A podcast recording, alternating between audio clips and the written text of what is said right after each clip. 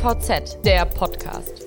Die Corona-Zahlen steigen wieder an. Der Druck, möglichst schnell die Pandemie zu beenden, ist weltweit groß, sehr groß, um gesundheitliche, wirtschaftliche und soziale Schäden im Zaum zu halten. Jedes Land tüffelt an Lösungen und einem Impfstoff. Doch genauso wenig wie es einen Impfstoff gibt, gibt es die Infrastruktur zu dessen Verteilung. Die ersten Logistiker beginnen sich derzeit mit dem Thema vertraut zu machen und sich auf eine Distribution vorzubereiten. Die kann aber sehr verschieden aussehen, wie die Studie von DHL unter der Unternehmensberatung McKinsey zur Impfstofflogistik zeigt. Denn der Transport von Impfstoffen ist ziemlich knifflig. Was macht den Transport so anspruchsvoll? Was gibt es für Möglichkeiten? Und welche Szenarien für die Produktion und die weltweite Verteilung von Impfstoffen gibt es? Darum soll es in der heutigen Podcast-Folge gehen. Mein Name ist Desiree Schneider, ich bin Online-Redakteurin bei der DVZ und mein Kollege Robert Kümmerlehn, Mitglied der Chefredaktion, hat sich im Zuge mit seinen Recherchen sehr intensiv mit dem Thema auseinandergesetzt. Er steht mir heute Rede und Antwort. Hi Robert. Hallo. So, schieße ich auch gleich schon mit der ersten Frage los. Ähm, ja, das Thema Impfstofflogistik. Wieso setzt man sich jetzt überhaupt schon damit auseinander, obwohl es noch gar keinen Impfstoff gibt? Ja, genau, das ist genau der Punkt. Es gibt noch keinen Impfstoff, aber es wird halt wirklich mit einem großen Druck daran gearbeitet, möglichst noch in diesem Jahr einen zugelassenen Impfstoff zur Marktreife zu bringen. Und deswegen muss man jetzt schon anfangen, sich darüber Gedanken zu machen, wie der denn weltweit verteilt wird. Denn das ist ja nicht so, dass es dann den Impfstoff gibt und dann fährt man den zu Arztpraxen oder in die Apotheke, sondern er muss wirklich ja so viele Menschen wie möglich erreichen in allen Ländern dieser Welt. Und in dem Zusammenhang gibt es halt un sehr, sehr viele Fragen, die momentan offen sind. Also wo wird überhaupt produziert? Was ist das für ein Vakzintyp? Also was für eine Art von Impfstoff ist das? Wie viele Impfdosen muss überhaupt einem Menschen verabreicht werden, damit er eine gewisse Immunität bekommt? Wo soll die Verteilung beginnen? welche Staaten bekommen den zuerst. Und all das ist noch nicht geklärt. Und äh, weil man auch noch nicht weiß, wie der Impfstoff aussieht, weiß man eben auch noch nicht, wie die logistische Infrastruktur aussehen muss und wie die Transportrestriktionen sind. Und das ja, sollte man jetzt anfangen, sich zu überlegen. Aber allgemeine Sachen sind ja bisher schon bekannt. Welche Aspekte muss man denn überhaupt bei einer Impfstoffverteilung mit berücksichtigen? Also ein ganz entscheidender Punkt wird tatsächlich sein, was das letztendlich für ein Impfstoff ist, also auf welcher Technologieplattform, wie man sagt, der entstanden ist. Also ist es ein genbasierter Impfstoff oder ist es ein Totimpfstoff, ist es ein attenuierter, ein abgeschwächter Impfstoff, ist es einer auf Proteinbasis. Also es gibt verschiedene Technologieplattformen für diese Impfstoffe und je nachdem, was das für ein Impfstoff wird, gibt es dann auch unterschiedliche Transportanforderungen beispielsweise. Also ganz einfach die Temperatur, die benötigt wird, um den sicher und stabil zu transportieren, die hängt davon ab, was es für ein Typ ist. Und das kann halt sein, dass der in einem relativ äh, unkomplizierten Temperaturbereich zu transportieren ist, äh, in dem viele Pharma-Medikamente äh, transportiert werden. Es kann aber auch sein, dass der vielleicht bei minus 80 Grad transportiert werden muss, so wie jetzt teilweise die Impfstoffe für die klinischen Studien, die auch sehr, sehr hohe Restriktionen haben. Und das ist ein wesentlicher Punkt. Und ähm, dann kann man sich ja überlegen, wenn man also einen Impfstoff hat, der tatsächlich die ganze Zeit gekühlt werden muss, im, im Minusbereich gekühlt werden muss, dann braucht man auch in den entferntesten Regionen dieser Erde Kühlketten. Und die gibt es nicht überall. Also muss man sich überlegen, was macht man denn dann da? Wie bringe ich den dahin? Baue ich da Kühlketten auf oder habe ich eine andere Strategie? Welche Strategien hat denn das White Paper von DHL und McKinsey als sinnvolle äh, befunden? Ja, also dieses White Paper von DHL, das ist äh, wirklich ganz interessant, weil die sich äh, überlegt haben, welche möglichen Szenarien gibt es denn bei der Impfstoffverteilung. Und da gehen die halt auch von verschiedenen Vakzintypen aus, also von unterschiedlichen Transportrestriktionen auch. Und der Ansatz ist, mal zu schauen, was hat eigentlich zu Beginn der Pandemie bei der Verteilung zum Beispiel von medizinischer Schutzausrüstung nicht so gut geklappt. Da erinnern wir uns ja noch, am Anfang des Jahres war das ja so, dass also ja, Schutzausrüstung Mangelware war, die fehlte in vielen Bereichen, in vielen Einrichtungen, in vielen Kliniken, genauso wie Masken, die ähm, teilweise wirklich knapp waren. Also jetzt, ich spreche jetzt nicht von selbstgebastelten, selbstgenähten ähm, Alltagsmasken, sondern die tatsächlich die OP-Masken, die Chirurgen tragen oder auch die FFP2-Masken. So, die waren knapp. Und ähm, da hat sich halt gezeigt, dass es da durchaus ein paar Probleme auch in den logistischen Ketten weltweit gibt. Und der Ansatz dieses White Papers ist nun, dass man eben aus diesen Fehlern auch lernt und dementsprechend rechtzeitig damit beginnt, entsprechende Lieferketten und Versorgungsnetze aufzubauen, damit man halt, wenn es denn einen Impfstoff gibt, diesen auch möglichst schnell, effizient und vor allen Dingen, das ist ganz wichtig, sicher transportieren kann.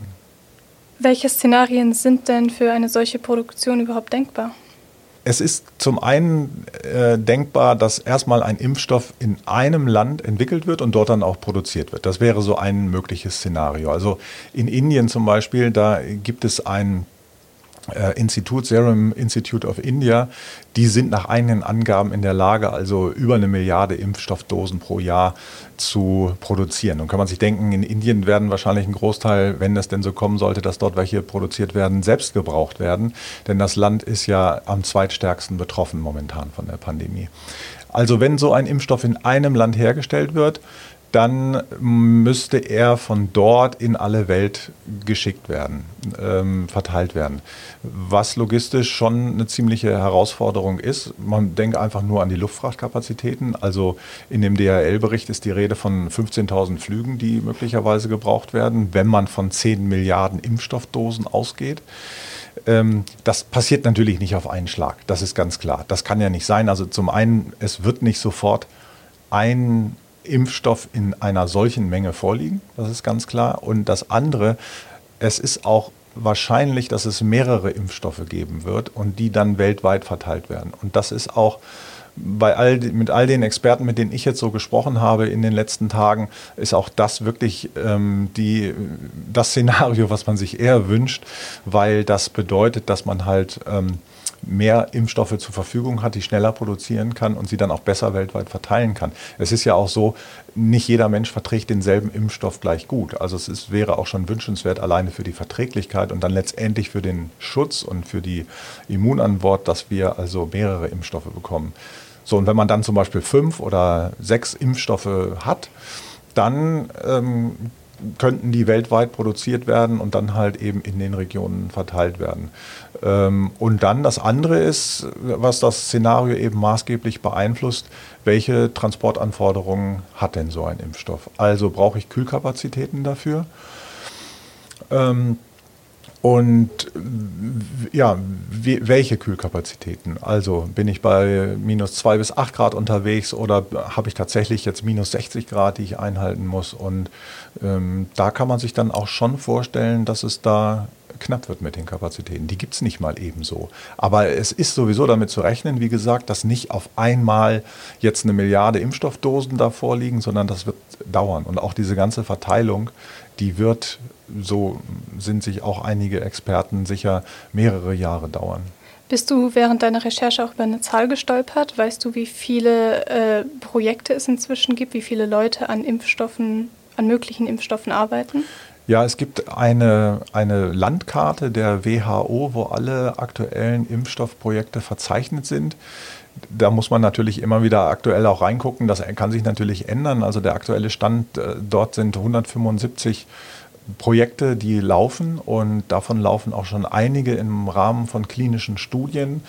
Und es gibt acht, meine ich, die tatsächlich auch schon ähm, erprobt werden ähm, an Menschen, also wo wirklich eine große Zahl an Menschen geimpft wird und wo man schaut, ähm, wie verträglich ist der Impfstoff. Und dazu muss man sagen, das betonen auch immer wieder alle, ähm, hier ist oftmals so von Notfallzulassung die Rede. Also wir werden vielleicht Ende des Jahres einen Impfstoff haben äh, und der wird dann per Notfallzulassung im Markt eingeführt. Das klingt immer so ein bisschen Notfallzulassung, als ob man da jetzt ein paar Abkürzungen nimmt mhm. und möglichst schnell diesen Impfstoff in den Markt bringt und den dann verteilt und am Ende ist der vielleicht gar nicht verträglich und ähm, das Ganze wäre natürlich fatal aus medizinischer Sicht. Dem ist aber nicht so. Also es werden keine Abkürzungen bei den Zulassungsverfahren genommen. Ähm, und die Sicherheit, die steht ganz groß ähm, bei allen forschenden Unternehmen an erster Stelle. Und da kann man sich, glaube ich, darauf äh, verlassen, dass das dann auch so eingehalten wird. Besser sei es drum. Und wie sieht das dann am Ende aus, wenn es einen möglichen Impfstoff gibt? Wer übernimmt überhaupt die Verteilung? Ja, letztendlich die Verteilung, das müssen dann schon spezialisierte Pharmalogistiker machen. Also Impfstofflogistik ist ja so ein Spezialbereich der Pharmalogistik, wenn man so will.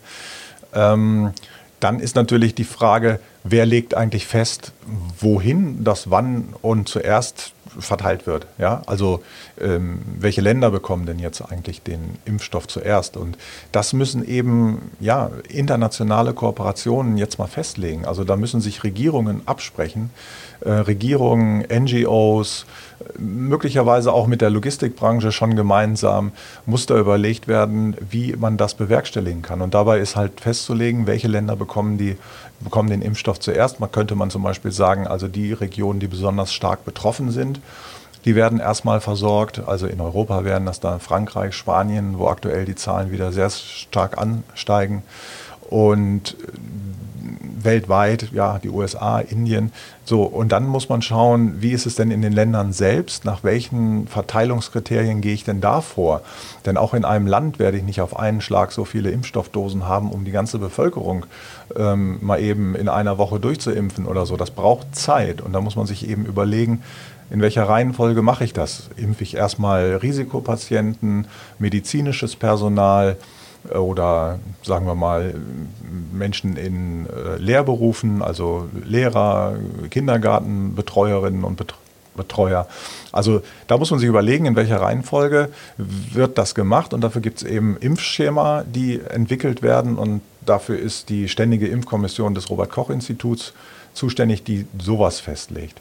Aber der große, das war ja deine Eingangsfrage, die, die, die große Frage ist natürlich, ja, wo beginnt man hm. damit und wer bekommt das da? Da müssen sich Staaten, Regierungen tatsächlich zusammensetzen und am besten unter Federführung irgendeiner Organisation wie der Weltgesundheit, äh, äh, Weltgesundheitsorganisation, die das Ganze dann äh, leitet und moderiert. Und wie würde so eine Verteilung in Deutschland aussehen? Naja, also ähm, wahrscheinlich äh, würde die schon, also ich nehme mal an, dass man die, den Impfstoff direkt an die Ärzte, also an das zu verimpfende Personal und an Kliniken verteilen würde. Ob das jetzt über die Apotheken gehen würde und damit der Großhandel mit involviert wäre, das muss man einfach abwarten. Das ist im Moment so nicht zu sagen. Und ähm, genauso wenig ist eben äh, jetzt schon äh, in letzter Instanz festgelegt, wer den Impfstoff als erstes bekommt. Weil man muss ja auch für all diese Fragen, ja, die alle offen sind momentan noch, muss man um sie letztendlich zu entscheiden, tatsächlich auch wissen, was ist es für ein Impfstoff. Und ich habe auch mit dem Paul-Ehrlich-Institut gesprochen und mit dem Robert-Koch-Institut. Und bei all diesen Fragen sagen die, ja, das, ist, das sind alles gute, richtige und total wichtige Fragen. Aber wir können sie noch nicht beantworten. Es ist dafür noch zu früh. Aber nichtsdestotrotz wie gesagt, anfangen, sich darüber Gedanken zu machen, Szenarien entwickeln, das ist jetzt schon ganz wichtig. Ja, Gedanken machen sich ja auch die großen Staaten generell. Man hört ja immer wieder, dass sie anfangen und sich Impfdosen sichern. Äh, was genau geschieht da eigentlich? Genau, das ist in der Tat so, dass also äh, Regierungen Verträge schließen schon mit Impfstoffherstellern über die Lieferung von Impfdosen. Und da geht es also wirklich um Millionen von Impfdosen. Also die EU-Kommission hat sich auch schon ähm, Impfdosen auf diesem Wege gesichert. Da werden Verträge geschlossen mit potenziellen Impfstoffherstellern. Und ähm, das sind, wenn du so willst, Optionen für den Kauf von Dosen, wenn es denn zu einer zu einem marktreifen Produkt kommt und zu einer Zulassung. So. Und dann da haben also, ich glaube, die EU hat da mittlerweile äh, über 400 Millionen Impfstoffdosen sich gesichert, die dann über die Länder verteilt werden müssen. Dafür wiederum braucht man diesen Verteilerschlüssel, um festzulegen, welche Länder zuerst. Und ähm, ja, die, diese Verhandlungen laufen. Es laufen auch darüber hinaus noch Gespräche mit potenziellen Impfstoffherstellern, äh, die dann natürlich auch in Verträgen münden sollen das Ganze ist, kann ein bisschen merkwürdig vorkommen, weil wenn, wie gesagt, es 175 äh, Impfprojekte gibt, man kann ja nicht mit 175 Impfstoffkandidaten Verträge schließen. Das ist ein bisschen schwierig. Ähm, aber bei den, ich glaube, bei den vielversprechendsten, da sind dann die äh, Staaten schon dabei und wollen sich da ihre Optionen sichern. Und wie viele von den 175 Projekten ungefähr würden es zur Marktreife schaffen? Naja, das, das kann man wirklich nicht so sagen. Also im, ich sag mal, im schlimmsten Fall gar keins. Ähm, das, kann, das ist ja immer, steht immer noch im Raum, also man kann nicht hundertprozentig sicher sein, dass es jetzt einen Impfstoff geben wird. Ähm, es gibt sehr vielversprechende Ansätze. Ähm, und insofern halten viele Experten das für sehr wahrscheinlich, dass es, äh, wenn es ganz gut läuft, Ende dieses Jahres einen Impfstoff gibt. Frühesten, äh, aber dann auf alle Fälle im äh, Frühjahr 2021. Aber äh, ob das so kommt, also das kann ich genauso wenig sagen wie, äh, wie jetzt ein, ein, Politiker oder ein Pharmalogistiker oder so. Das wissen wir nicht. Das muss, muss, muss man abwarten. Laut Paul-Ehrlich-Institut ist es so, dass von den Impfstoffen, die entwickelt werden, es ungefähr 6% zur Marktreife schaffen. Wenn das stimmt und oder beziehungsweise sagen wir mal so, wenn das zutreffen würde, auch jetzt für die Entwicklung eines Covid-19-Impfstoffes, dann hätten wir auf alle Fälle mehrere Impfstoffe, die dann wahrscheinlich auch auf unterschiedlichen Plattformen produziert werden und die man ganz gut weltweit verteilen kann. Aber es ist offen. Der gibt es noch keine definitive Antwort drauf. Du hast ja auch vielleicht mitbekommen, es gab in der vergangenen Woche AstraZeneca musste eine große, eine große Impfstudie unterbrechen, weil eine Probandin ähm, krank geworden ist. Und nun muss untersucht hm. werden, woran hat denn das gelegen? Am Impfstoff, an irgendetwas anderem, ähm, bevor man diese Studie weiter fortsetzt. Äh, ich finde aber, im Großen und Ganzen ist das ein positives Zeichen, weil es zeigt, dass hier in Europa diese Mechanismen, die ich ja vorhin auch schon angesprochen habe, der Sicherheit und also der Sicherheit und der Wirksamkeit eines Impfstoffes, dass das darauf geachtet wird und dass dann tatsächlich auch so eine Studie unterbrochen wird und man schaut und äh, man bricht das nicht einfach übers Knie.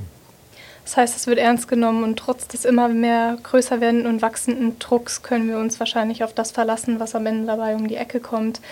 Ähm, wie über wie viele Impfdosen sprechen wir eigentlich? Das wird wahrscheinlich auch äh, schwer zu kalkulieren sein, aber je nachdem, ob es nur eine Impfe geben muss oder auch noch eine zweite Spritze. Mhm. Ja, genau, das ist äh, auch schwierig zu sagen. Also wenn, man hört ja immer so, also ähm, um wirklich eine Immunität in der Gesamtbevölkerung zu erreichen, die also die Pandemie stoppt, dann müssten 60 bis 70 Prozent der Menschen immun sein, entweder durch eine natürliche Infektion oder eben durch einen Impfstoff. Das würde bedeuten, dass man also 5,6 Milliarden äh, Menschen impfen müsste. So, und wenn die dann zwei Impfdosen brauchen, ja, dann bist du ja schon bei 11, Millionen, 11 Milliarden. Und insofern, äh, ja, wir sprechen da über enorme Mengen. Es bleibt spannend, definitiv. Ende des Jahres werden wir mehr wissen. Genau. Ja, ich denke, zusammenfassend können wir sagen, es steht noch viel in den Sternen, viele Fragen bleiben offen, aber wir können getrost sein, dass am Ende wenigstens alle Sicherheitsmaßnahmen eingehalten werden.